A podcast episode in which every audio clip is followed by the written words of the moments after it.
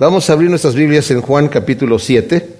Acabamos de ver cómo el Señor Jesús en el capítulo 6, de una manera tremendísima, se ha mostrado como el pan de vida.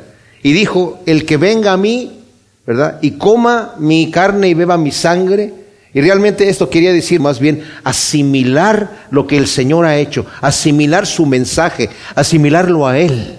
Porque saben, una cosa tremenda, eh, la bendición tan grande que Dios nos ha dado de Él morar en nosotros. Nosotros somos templos del Dios viviente, tremendo. Él dice, yo no habito en templos hechos de manos, sino en templos hechos por, por Él mismo, que somos nosotros. Y esto que dijo a los judíos, los judíos quedaron bastante eh, traumados y bastante alterados, y muchos de sus discípulos lo dejaron. Y nosotros entramos del capítulo 6 al capítulo 7 y nos pareciera que pues va a hablar de casi del mismo tema, porque acaba de hablar de, que es el, el, pan de vida, y acaba de hablar de que es, él es el agua de vida, pero en realidad hay un lapso como de seis meses aproximadamente entre la Pascua, nos había dicho eh, Juan capítulo 6, ¿verdad? en el versículo 4, y estaba cerca la Pascua, la fiesta de los judíos, cuando todo esto se desarrolla del capítulo 6. Y acá vamos a ver que va a estar cerca la fiesta de los tabernáculos. La fiesta de los tabernáculos está al fines de septiembre, principios de octubre más o menos.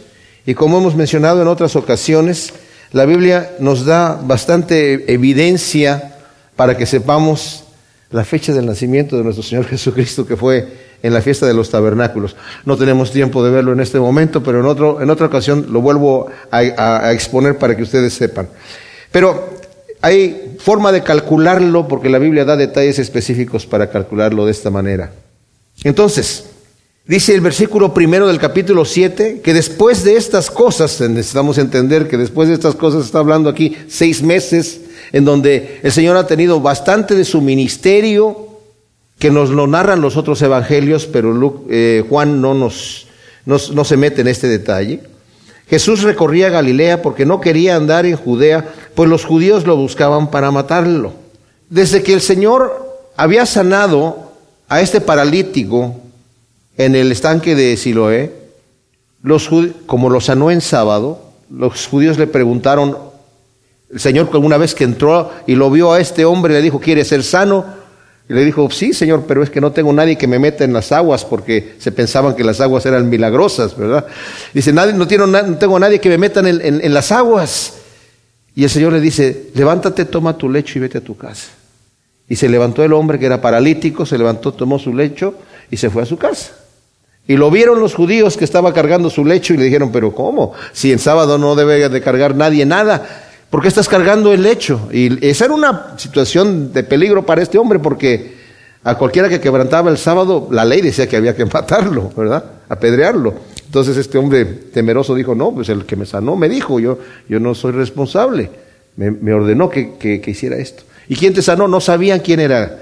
Y después ya supo quién era porque se encontró el Señor con el hombre y le dijo, ten cuidado y no peques para que no te venga otro mal peor y le dijo a los judíos que fue Jesús. Y desde entonces los judíos, nos dice la Escritura, que habían ya acordado matar al Señor Jesucristo por haber quebrantado el sábado. Y por estar enseñando que, quebrantaran el sábado de esa manera. Entonces, ese es el, el detalle que hay en este momento aquí. Tengámoslo en mente por lo que va a acontecer. Entonces dice que los judíos lo andaban buscando para matarlo y estaba cerca la fiesta de los judíos, la de los tabernáculos. Esta es una fiesta que el Señor ordenó que tenía que hacerse y era una fiesta combinada entre la, fiesta de la cosecha y la fiesta de los tabernáculos. Y era de gran regocijo, la gente se juntaba, los que vivían cerca de Jerusalén, digamos unos 25 o 30 kilómetros cerca de Jerusalén, tenían que juntarse todos los varones a tres fiestas importantísimas que el Señor demandaba, que era la fiesta de la Pascua, la de eh, los primeros frutos o Pentecostés y la fiesta de esta de los tabernáculos.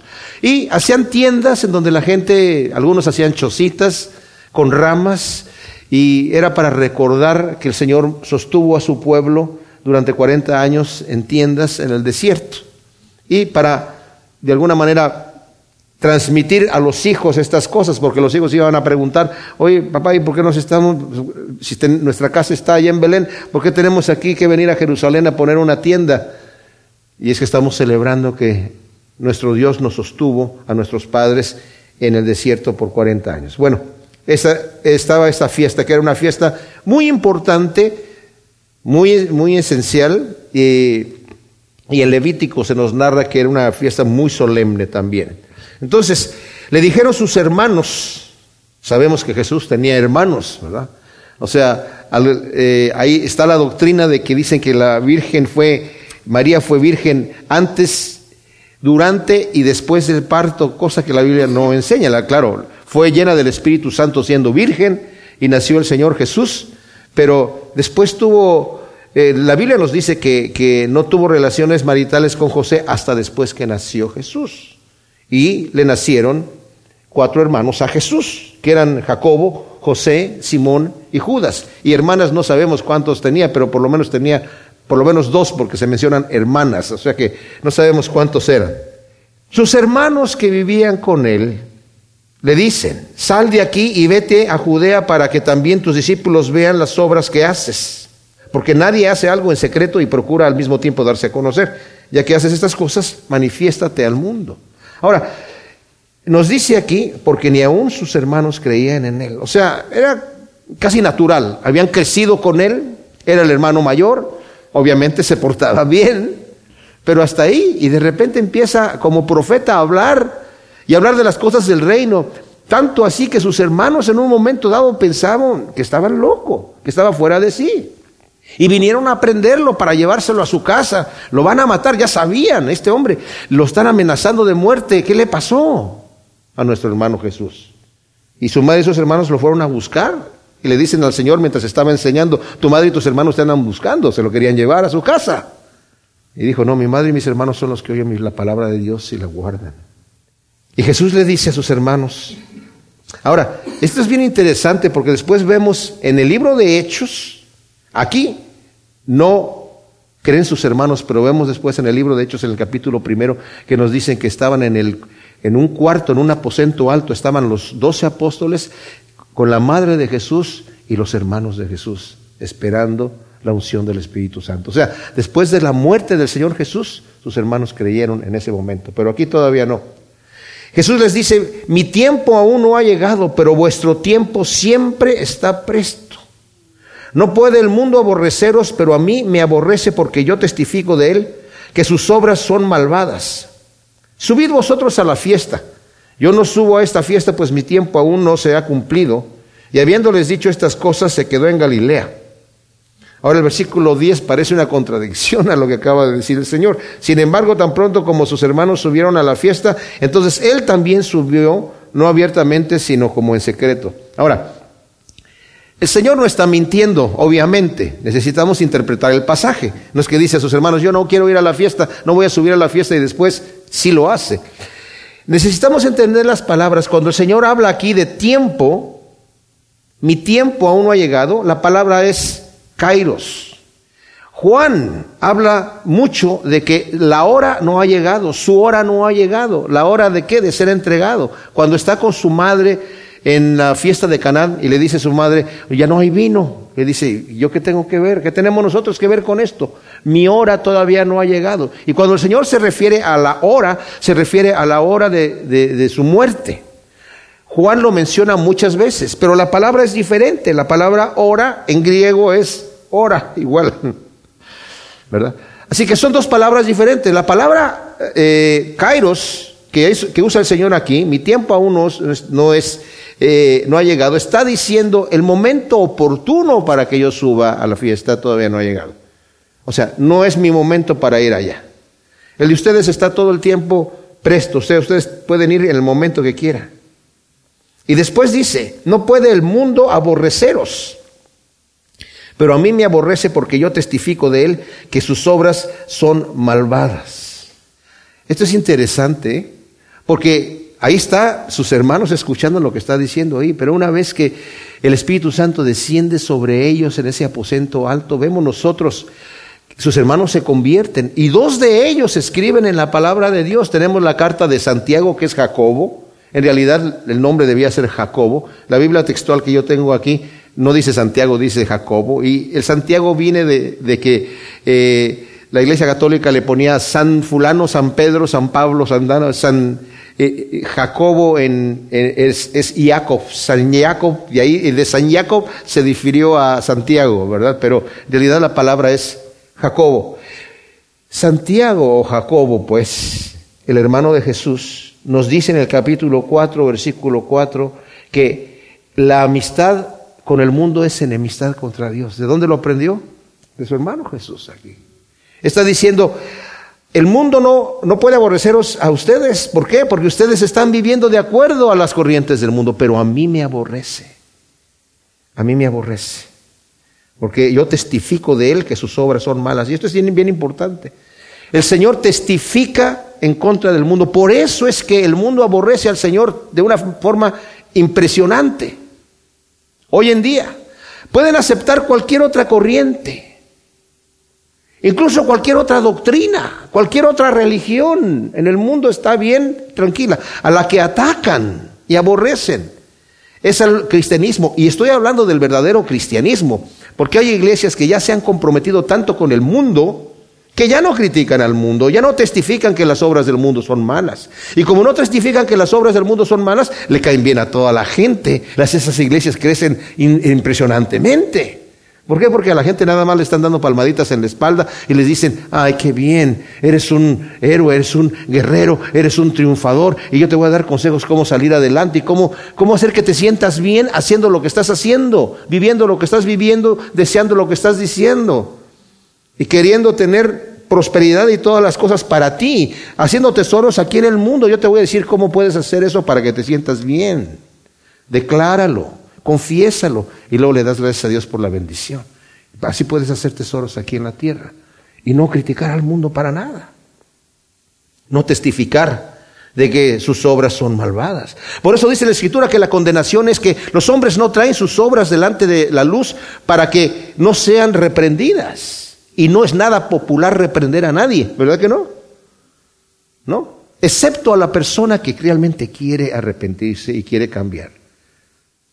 Esos son los que traen sus obras delante de Dios y cuando están mal, Señor, perdóname, límpiame. Son aquellos que, como dice Isaías, entremos a cuentas. Si tus pecados fueren rojos como el carmesí, yo los voy a hacer blancos. El Señor nos trae a cuentas no para avergonzarnos, sino para perdonarnos.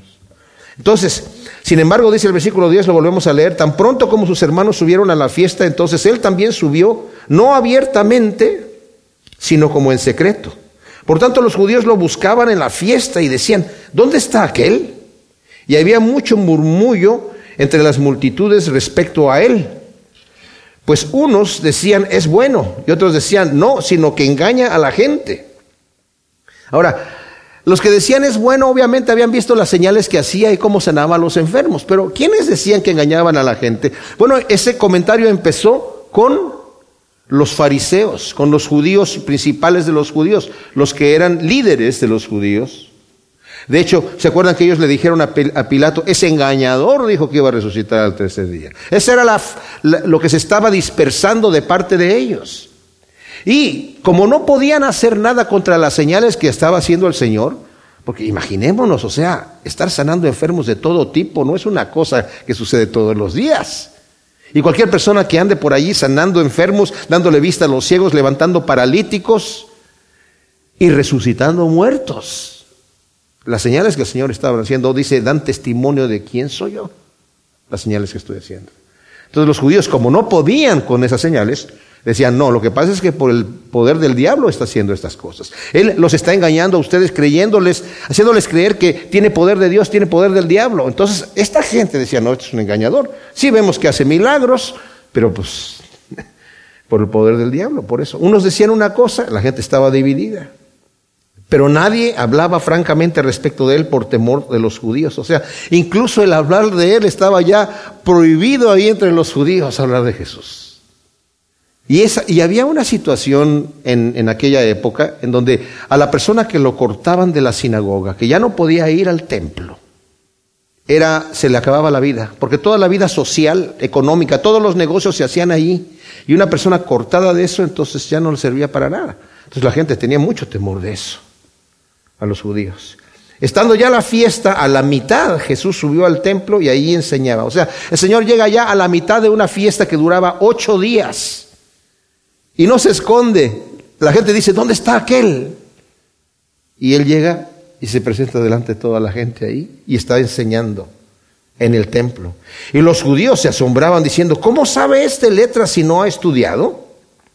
O sea, la forma en la que hablaba el Señor, el conocimiento que tenía de la palabra, todos los judíos tenían conocimiento de la palabra y todos los judíos memorizaban por lo menos unas escrituras de la, de la, Biblia, de manera que cuando alguien citaba algo del Antiguo Testamento, ellos ya lo habían escuchado en algún momento.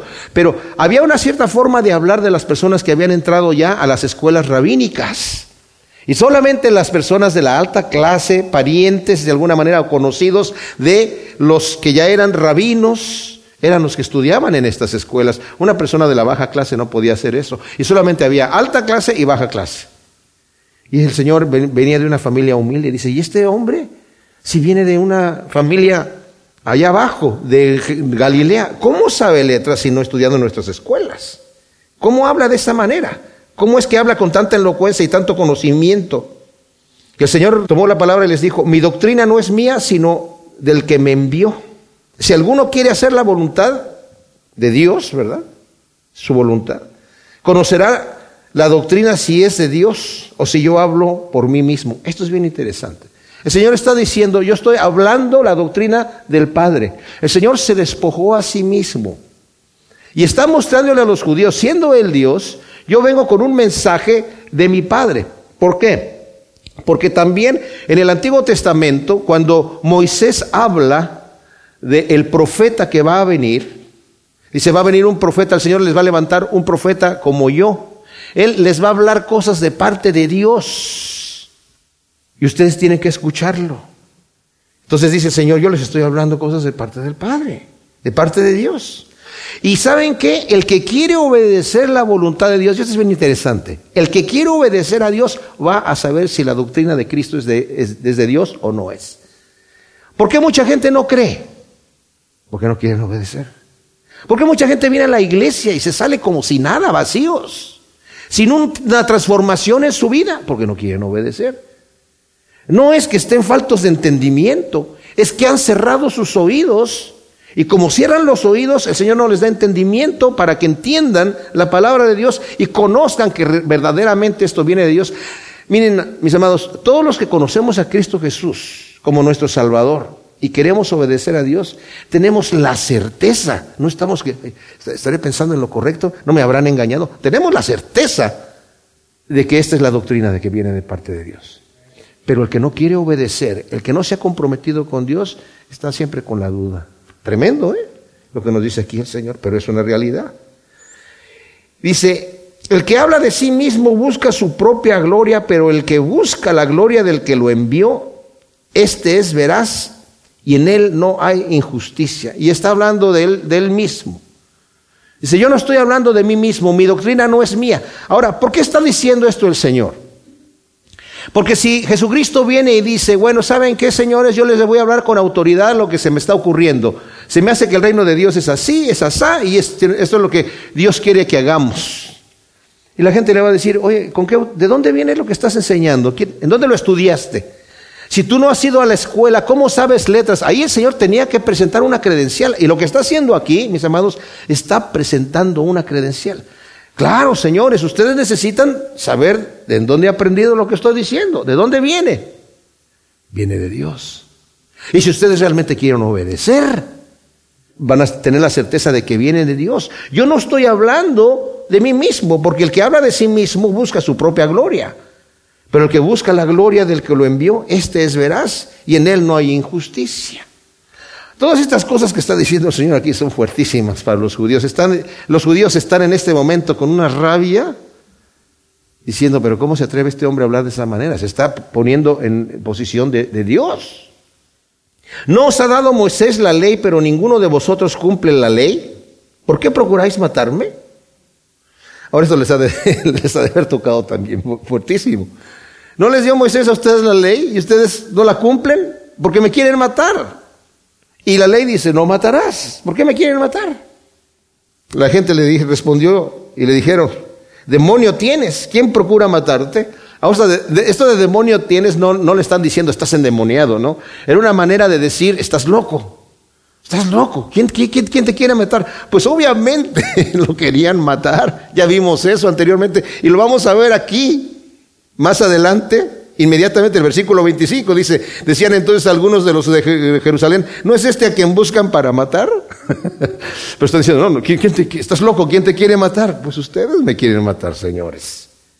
Respondió Jesús y dijo, una sola obra hice y todos os asombráis.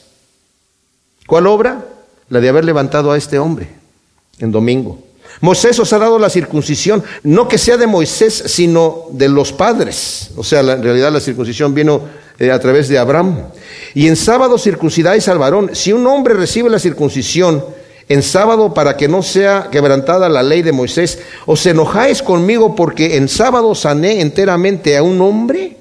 No juzguéis por apariencias, sino juzgad con justo juicio. Ahora, está diciendo aquí, ustedes quebrantan el sábado porque circuncidan en sábado. O sea, la ley decía que a todo varón que naciera, al octavo día tenía que ser circuncidado. Y muchas de las veces el octavo día caía en sábado. Y en el sábado, para no quebrantar la ley, tenían que circuncidar al varón en sábado. Dicen, ustedes están circuncidando, están trabajando, haciendo un trabajo para no quebrantar la ley de Moisés en sábado, pero están quebrantando el sábado de acuerdo a lo que ustedes creen que se está quebrantando. En realidad no lo están quebrantando, pero ustedes creen que lo están quebrantando, pero lo hacen para poder cumplir la ley de la circuncisión. Porque si no, quebrantarían la otra ley. Y tienen que escoger qué es lo que tiene que hacer ahí. Porque Moisés no dijo, eh, tienen que circuncidar al varón en el octavo día, pero si cae en sábado, háganlo hasta el noveno o en el séptimo. No dijo eso. Tiene que ser en el octavo día. Ustedes ahora a mí me están criticando y me están juzgando y me quieren matar porque yo hice esa obra a este hombre en sábado, sané a un hombre en sábado. Señores, no juzguen por las apariencias, están ustedes viendo mal. Están juzgando a la ley, a la letra, al legalismo. No juzguen así, sino juzguen con un juicio justo. ¿Qué es lo correcto hacer en el día sábado? Circuncidar al niño. ¿Qué es lo correcto hacer en el día sábado? Hacerle bien al que lo necesita. Si ese hombre necesita ser sanado y en sábado lo sanó el maestro, está bien. Y sanó a muchos en sábado.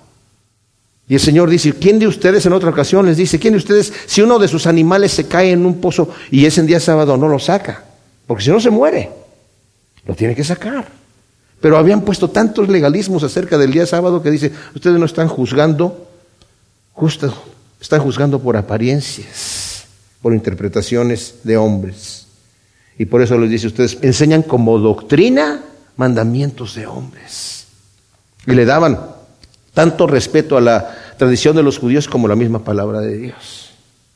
Juan 7, 25. El Señor está ah, confrontando a los judíos que Él llega a la fiesta de los tabernáculos y empieza a hablar el Señor y la gente está asombrada de que, a pesar de que lo querían matar, Él llega y se presenta ahí y se presenta con una valentía y teniendo unas enseñanzas que, ¿cómo me hubiera gustado es escuchar lo que el Señor estaba enseñando allá para escuchar esas enseñanzas que la gente se quedaba sorprendido de dónde tiene este tanta sabiduría? Aquí no nos dice Juan el contenido de sus enseñanzas en ese momento, sino nada más vemos la confrontación que tiene con estos hombres cuando el Señor les dice, ustedes no cumplen la ley de Moisés porque me quieren matar.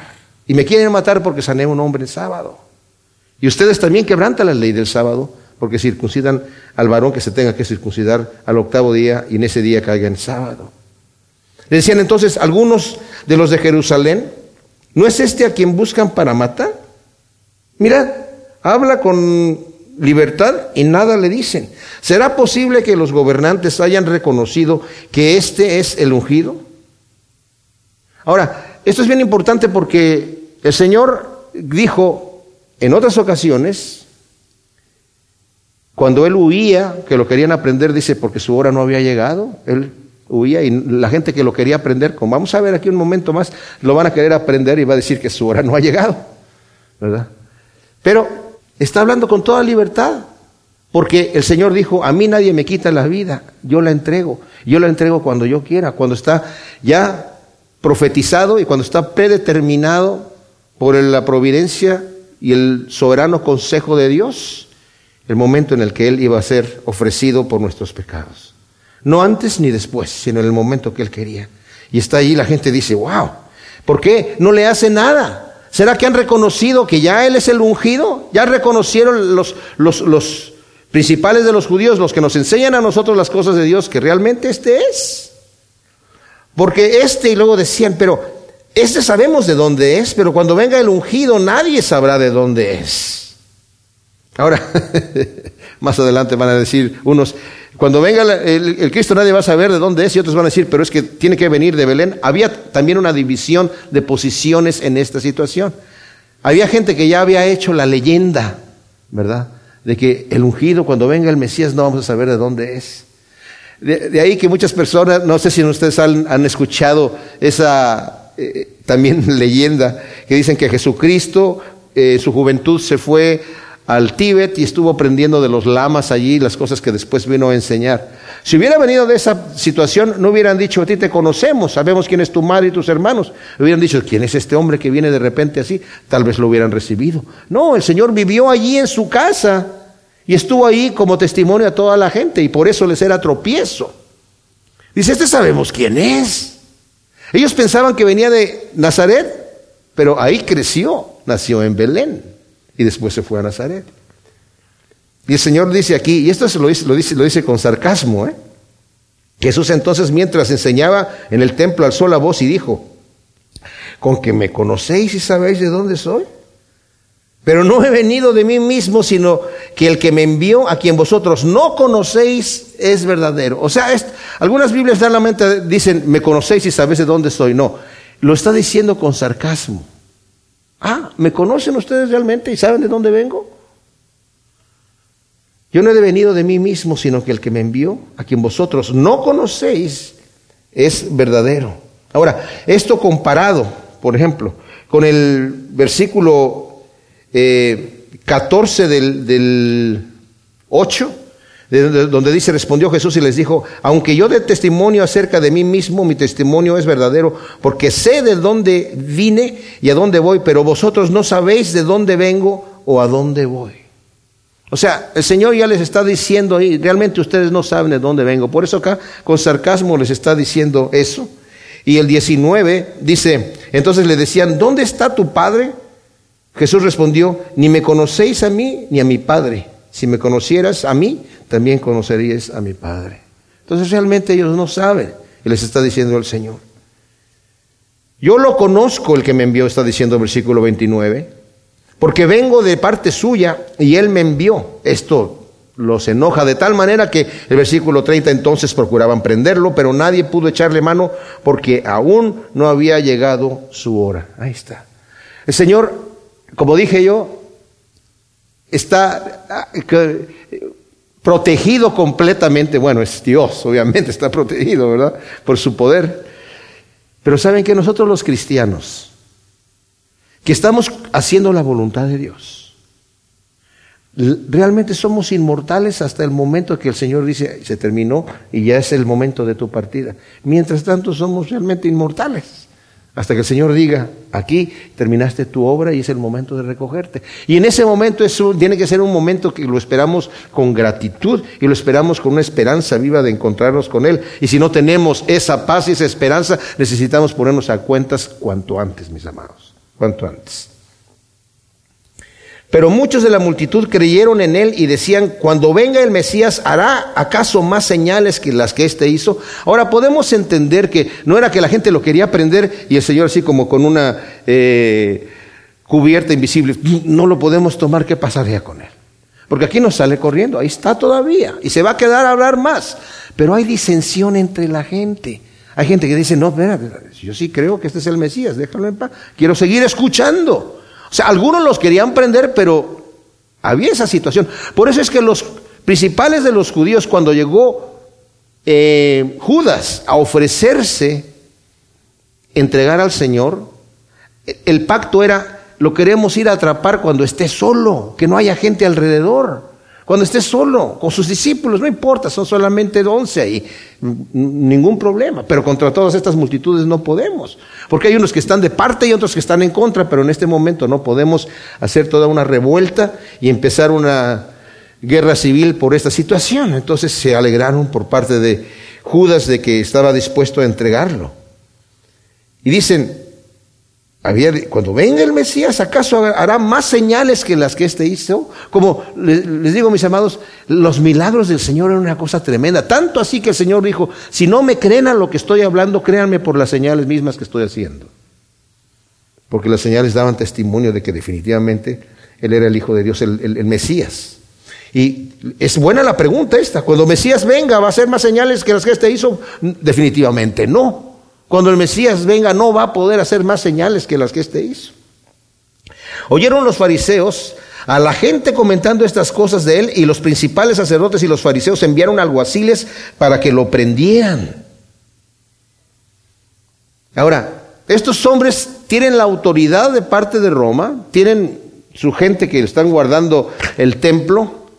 Eh, los romanos eran lo que se habían conquistado el mundo eh, de aquel entonces, ¿me entienden?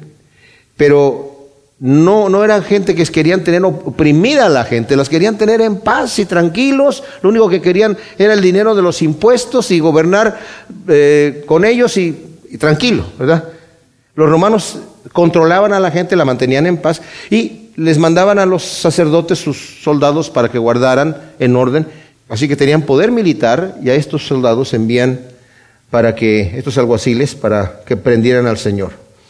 Y ellos se quedan ahí presentes, imaginémonos el cuadro, ellos, llegan allí, están parados delante de, del, del Señor escuchándolo, no llegan inmediatamente, violentamente a prenderlo, sino que lo están escuchando. Entonces Jesús dijo, aún estoy con vosotros un poco de tiempo y me voy ante el que me envió. Me buscaréis y no me hallaréis y donde yo estoy, vosotros no podéis ir. Ahora esto es bien interesante porque la palabra que está diciendo aquí el Señor, dice, me van a buscar y no me van a hallar. Donde yo voy, donde yo estoy, no, hay algunas de sus versiones dicen donde yo voy en el futuro. También eso lo va a decir el Señor más adelante. Y a sus discípulos también les va a decir, yo me voy, ve a donde yo voy, ustedes no pueden ir ahora, pero me van a encontrar después. Y esta es la gran esperanza.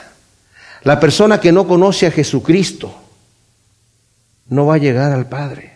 Donde yo estoy ustedes no van a poder estar.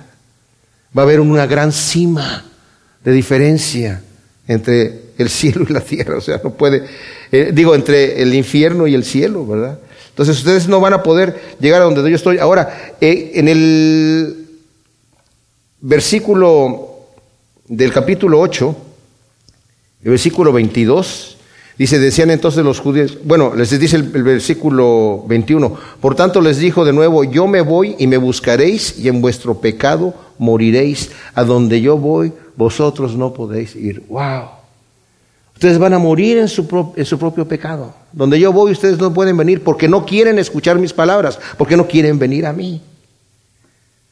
Ahora, en el último día, el más grande de la fiesta, Jesús se puso en pie y alzando la voz dijo, si alguno tiene sed, venga a mí y beba. El que cree en mí, como dijo la escritura, de su vientre fluirán ríos de agua viva. Esto dijo acerca del Espíritu que iban a recibir los que creyeran en él. Porque todavía no había Espíritu, pues Jesús no había sido aún glorificado. Ahora, la fiesta de los eh, tabernáculos en este momento lo que hacían, diariamente hacían una procesión la, fiesta, la gente con palmas y con canto, felices toda la gente celebrando, y iban con el sacerdote que llevaba una jarra de oro al manantial de, Siloé, y de ahí tomaban agua, y después regresaba todos con esta procesión al templo y derramaba el agua al pie del altar. Y toda la gente estaba cantando el jalel, ¿verdad? Y también eh, citaban un versículo de, eh, Isaías, que dice, sacaréis con gozo aguas de las fuentes de salvación. El Jalel era entre los salmos 113 al 118, tomaban partes y pues hablando de la misericordia de Dios. El último día, como era día solemne y día sábado, no hacían esta procesión. Nada más tengan en cuenta el, cuadro donde eh, derramaban el agua y cantaban dándole gracias al Señor por el agua que sostuvo a sus padres en el desierto y tal vez también, algunos dicen, por pidiendo por lluvia, que el Señor se los bendiga con lluvia en el año eh, que viene, sobre todo en el invierno, para que se llenen los manantiales y toda esta cosa. Y ahí está, este evento. Yo me imagino que mucha de la gente en el momento que están derramando el agua, pues se le antojaba un poquito del agua, no sé yo. Pero el detalle es que el Señor en el último día se para allí, en donde están, donde debían haber derramado el agua el día anterior, levanta la voz y dice, si alguno tiene sed, venga a mí beba en ese momento. El que cree en mí, como dijo la escritura, de su vientre fluirán ríos de agua viva. ¿Y sabe qué? El Señor le dice esto a la samaritana. Porque el Señor le pide agua, le dice, si no tiene, Señor, este, ¿cómo me pides a mí si yo soy samaritana y los judíos y los samaritanos no se tratan? Mira, mujer, si tú supieras, le dice, ¿quién es el que te está pidiendo agua? Tú le pedirías a él y él te daría agua, agua viva. Pero Señor, si no tienes ni con qué sacarla. Y el Señor sigue hablando con ella y le dice, el que tomare del agua que yo le daré no volverá a tener sed jamás. El que tome de esta agua va a volver a tener sed, pero la que yo voy a dar no va a volver a tener sed. Ah, Señor, entonces dame de esa agua para que yo no venga y tenga que estar viniendo aquí. No me gusta estar viniendo a este pozo todo el tiempo.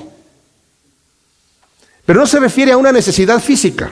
No se refiere a una agua física que solamente va a alimentar mi cuerpo físico, si se, no, se refiere a una, un agua que va a alimentar mi alma eternamente. Y dice, y va a ser tal la satisfacción. No quiere decir que no quiero seguir bebiendo de esa agua, porque quiero seguir bebiendo. Pero dice, va a ser tal tu satisfacción que de tu corazón va a brotar. Escuchaba yo a un pastor que decía, los verdaderos cristianos salpican. Si uno choca con ellos, te mojan del agua viva. O sea, tienen, tienen esa el Espíritu Santo, ese espíritu que, brota de sus labios, que brota de sus acciones, que todo lo que hacen tiene que ver con la gloria de Dios, el verdadero cristiano. ¿Qué sucede conmigo? ¿Cómo estoy yo? Aquí vale la pena que yo haga un examen en mi vida acerca de, del agua. Les digo por qué. Estaba yo leyendo una frase que decía, es mejor tomar del agua de vida y saciarnos hoy que estar pidiendo por una gotita de agua para mojar mi lengua en el infierno. Tremendo, ¿verdad? El Señor nos está ofreciendo. Y dice el mensaje final en Apocalipsis, el que quiera venga y beba gratuitamente. El que a mí viene, dice el Señor, yo no le echo fuera. ¿Qué me impide venir a Cristo? Mi falta de fe. ¿Y por qué tengo falta de fe? Porque no quiero hacer la voluntad de Dios, no me interesa. Por otro motivo yo estaría yo ahí, Señor, y quiero beber de esa, agua, de vida. Cualquier otra cosa que yo quiera introducir en mi vida para saciar esa sed no va a quitar esa sed. Voy a estar siempre falto, voy a querer esto, voy a probar por aquí, voy a probar por acá. ¿Por qué nuestra juventud hoy en día está tan metida en drogas? Está tan, tan metida en diferentes situaciones. Algunos se cortan, bueno, andan buscando por todos lados. ¿Por qué? Porque estamos en una sociedad en donde se ha secularizado todo. Hablar de Dios, hablar de Jesucristo, en los círculos escolares, sobre todo en los universitarios, es una burla. No me digas que tú crees en Jesucristo. No me digas que tú crees estas cosas que están aquí. Claro. Entonces nos llaman tontos, nos llaman, pero ellos son deshonestos espiritualmente intelectualmente también. Así que el que quiere hacer la voluntad de Dios, si viene a Él, el Señor dice, yo no le echo fuera. Y el que quiera, si alguno tiene sed, venga a mí, beba. ¿Quién? Cualquiera. No importa tu condición, no, no importa la cantidad de pecados que tengas, no importa lo que hayas hecho anteriormente. Le está hablando el Señor a la gente que lo quiere matar. Hasta ellos pueden venir a beber de esa agua de vida también. Ellos también pueden venir. Dice, esto dijo acerca del Espíritu que iban a recibir los que creyeran en Él, porque todavía no había Espíritu, pues Jesús no había sido aún glorificado. Ahora, esto del Espíritu, eh, no es que no hubiera Espíritu Santo antes. Algunos dicen que el Espíritu Santo no trabajaba antes, hasta después de Pentecostés. Pero tenemos, por ejemplo, el Salmo 51, donde dice David, no quites de mí tu Santo Espíritu. Hay varias partes en el Antiguo Testamento que habla que el Espíritu de Dios descendió, incluso sobre los profetas, los que iban ahí a arrestar a, a David cuando estaba con Samuel, incluso sobre Saúl, que llegó el Espíritu de Dios, descendió sobre él y estaba profetizando. En el capítulo 2 de Lucas dice que había un anciano profeta que estaba allí en el templo esperando la redención de Israel y el Espíritu de Dios estaba sobre él. Y el Espíritu le dijo que, él era el, Mesías, ¿verdad? Entonces el Espíritu de Dios sí trabajaba, pero no en la manera que trabaja ahora. Porque después de Pentecostés el Señor prometió derramar su Espíritu Santo sobre todos aquellos que vengan a Él. Y en este caso beber de esta agua de vida. Y a sus discípulos les dijo, les conviene que yo me vaya para que descienda sobre ustedes el Espíritu Santo. Yo no puedo estar con ustedes, pero voy a enviar a, mi, al consolador que va, Él los va a guiar en toda verdad. Y qué hermoso que tenemos el Espíritu Santo que nos guía a las cosas de Dios. Al oír estas palabras, de entre la multitud decían, verdaderamente este es el profeta. ¿Con qué autoridad y con qué hermosura el Señor está presentando el mensaje a la gente? O sea, la gente decía, verdaderamente es el profeta del que hablaba, eh, que, había de venir. Otros decían, este es el Mesías. Pero otros decían, ¿acaso el Mesías viene de Galilea? ¿No dice la escritura que el Mesías viene de la descendencia de David y de Bethlehem, de la aldea de David? Bueno, claro, si hubieran hecho su investigación, que la podían haber hecho porque los registros estaban, existían, se pudieran haber dado cuenta que él, aunque creció en Galilea de Nazaret, eh, en Nazaret de Galilea, perdón, no nació allí, nació justamente en Belén. Y eso no les hubiera sido ningún tropiezo. Porque hasta ellos mismos lo sabían cuando Herodes mandó preguntar dónde debe de nacer el, el rey de Israel y le dijeron en Belén de Judea. Por esto surgió una división entre la gente a causa de él y algunos de ellos querían prenderlo, pero nadie puso las manos sobre él. Nuevamente, no había llegado su hora. Así que los alguaciles fueron a los principales sacerdotes y fariseos y ellos les dijeron, ¿por qué no lo trajisteis? O sea, los alguaciles han de haber llegado, como dije, no llegaron inmediatamente a prenderlo, sino se quedaron parados escuchando un momento. Y en ese momento estos hombres buscaban a Dios. No cerraban el corazón como los fariseos. ¿Por qué los fariseos no creyeron en el Señor? Porque nunca su voluntad, nunca fue obedecer a Dios, al Padre. Era mantenerse en la posición que ellos tenían. Y estos hombres sí querían escuchar y empezaron a escuchar y dijeron, no, no, pues, tremendo lo que está hablando esta persona. Entonces, ¿por qué no lo trajeron? Están diciendo aquí. Los alguaciles respondieron, nunca un hombre habló así. Wow. Yo me imagino las caras que han de haber tenido cuando regresaron. Nosotros, no nos manden otra vez porque no vamos a ir a aprenderlo, ¿eh? No nos manden otra vez porque no lo vamos a aprender. Ningún hombre ha hablado así.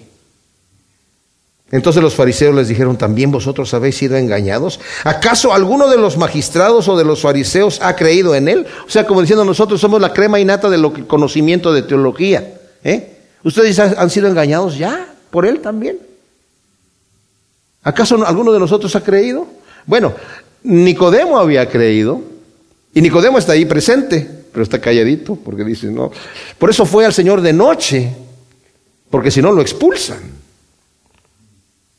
la presión que él tenía. Pero esta gente que no conoce la ley es maldita. O sea, y ustedes son malditos porque no conocen la ley como nosotros. Wow. Así es el diablo. El diablo invierte las cosas. Nos culpa de los, de los pecados que él hace. Y Nicodemo, el que antes había ido a él y era uno de ellos, les dice, ¿juzga acaso nuestra ley al hombre sin que primero lo oiga y conozca qué hizo? Le respondieron y le dijeron, ¿acaso eres tú también de Galilea? O sea, eso parece que era un insulto. Era un insulto decirle a alguien Galileo. ¿Acaso eres tú también? Bueno, un insulto que sí era y se lo dijeron al Señor, le dijeron, eres un samaritano y tienes demonio. El Señor le dijo, el Señor no dijo nada del samaritano, dijo, yo no tengo demonio. ¿Eres tú también de Galilea? Escudriña y verás que de Galilea no surge ningún profeta. Bueno, ellos voluntariamente ignoraron Segunda de Reyes 14:25, en donde nos dice que Jonás el profeta nació en Galilea. ¿verdad? Y si hacen su investigación se dan cuenta ahí. Mencionan la ciudad, no dicen que es de Galilea, pero la ciudad está en Galilea, si ustedes lo ven en un mapa. Y eso no tenía nada que ver, aunque no se hubiera levantado ningún profeta de Galilea, no quiere decir que de Galilea no puede venir nadie. La escritura no dice ninguna parte. Lo que sí dice la escritura en el Antiguo Testamento, no recuerdo la, la escritura en este momento, que iba a ser llamado Nazareno, de Nazaret, que iba a ser llamado Nazareno de Galilea. Señor, te damos infinitas gracias por tu palabra, porque ciertamente en ella vemos, Padre, esta luz que tú nos das y tenemos sed, Señor Jesús. Queremos venir a beber de ti en este momento, Señor. Queremos beber de ti, Padre. Tú has dicho, el que a mí viene yo no le echo fuera, enos aquí, Señor, como iglesia, pidiéndote, Señor, que nos llenes, que cumplas tu obra en nosotros que lleves a cabo tu perfecta voluntad en cada uno de nosotros. Presentamos nuestros cuerpos como sacrificio vivo, santo y agradable a ti, Señor. Ayúdanos a presentarlo de esa manera todo el tiempo. Te alabamos y te damos gracias en el nombre de Cristo Jesús. Amén.